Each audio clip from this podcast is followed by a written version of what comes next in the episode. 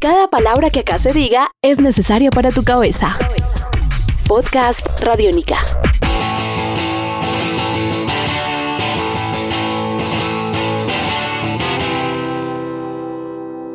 Podcast Radiónica. Bienvenidos a una nueva edición de La Periferia, historias de la contracultura. Nosotros seguimos hablando en este programa que habla acerca de los momentos y las historias que cambiaron para siempre la historia de la contracultura en el mundo entero, ya sea con la música o ya sea con cualquier cosa. Pues hoy vamos a hablar nada menos y nada más de una banda que durante muchos años ha sido símbolo de ir en contra de absolutamente todo lo establecido. Su formación más famosa y original tenía a Roger Daltrey, John Whistle, Kate Moon y Pete Townsend. Estoy hablando de The Who.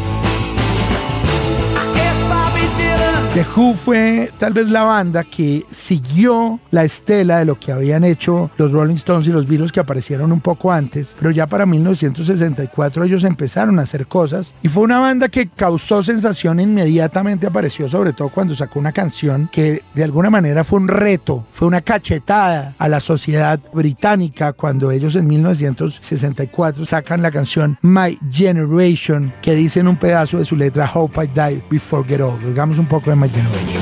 People try to put us to down. Talking about my generation.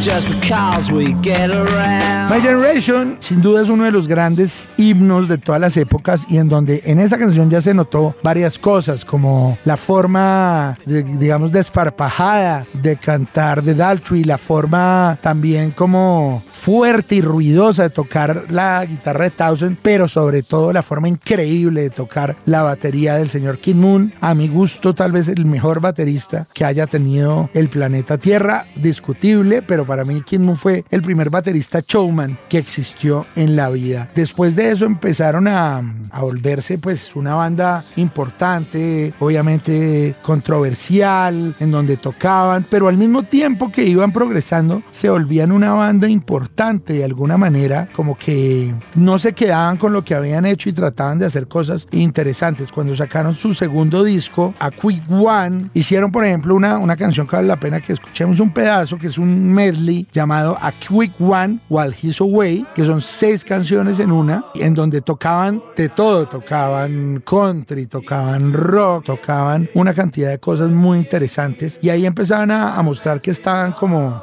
de alguna manera experimentando.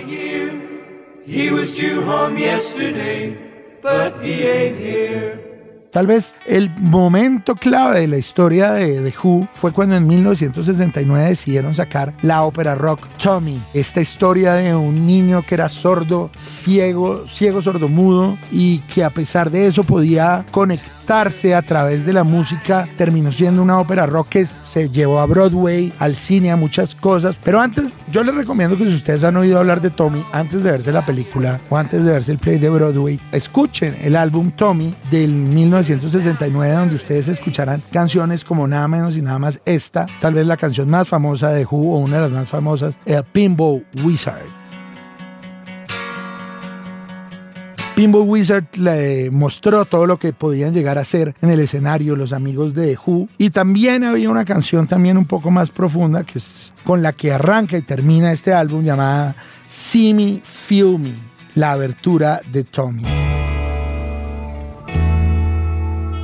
Tommy sin duda volvió a The Who, pues ya otro nivel, ya en los 70s eran una de las bandas más famosas del mundo y ya en 1971 cuando sacaron el disco Who's Next, pues eran simplemente unas estrellas como pocas ha habido en la historia de ese disco. Por ejemplo, eh, podemos oír canciones en donde ahí Kate Moon mostró tal vez lo mejor de su repertorio y varias de las canciones que tal vez ustedes más conocen, por ejemplo la famosa Baba O'Reilly.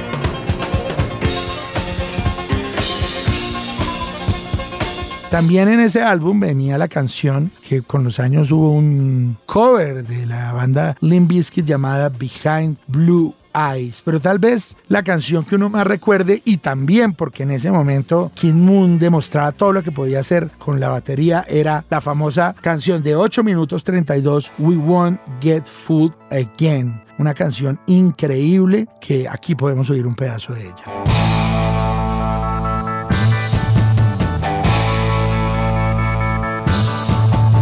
Realmente, desde todo punto de vista, The Who fue una banda que no se quedó solo, digamos, en el puro rock inglés, sino que empezó a hacer cosas increíbles y que de alguna manera los volvieron, pues, la banda famosa que la gente hoy conoce y con los años, pues, siguieron tocando, siguieron experimentando y de alguna manera, pues, pudieron volverse una de las bandas más contraculturales, sin duda, que ha tenido, digamos, la historia. Desafortunadamente, su gran baterista, Moon, era un hombre con un comportamiento difícil, tenía problemas con las drogas y desafortunadamente fue un hombre que en 1978, llevado por las drogas y por el alcohol, murió y nos privó de tener a uno de los grandes bateristas de la historia.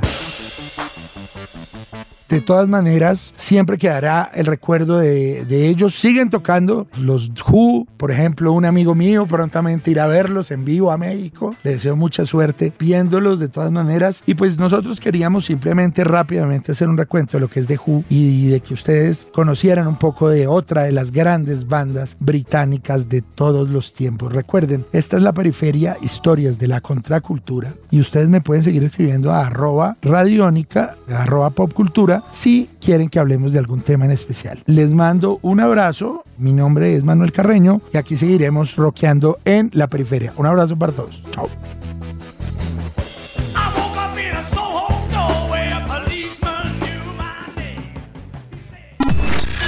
Este es un podcast Radiónica. Descárgalo en radiónica.rocks. Podcast Radiónica.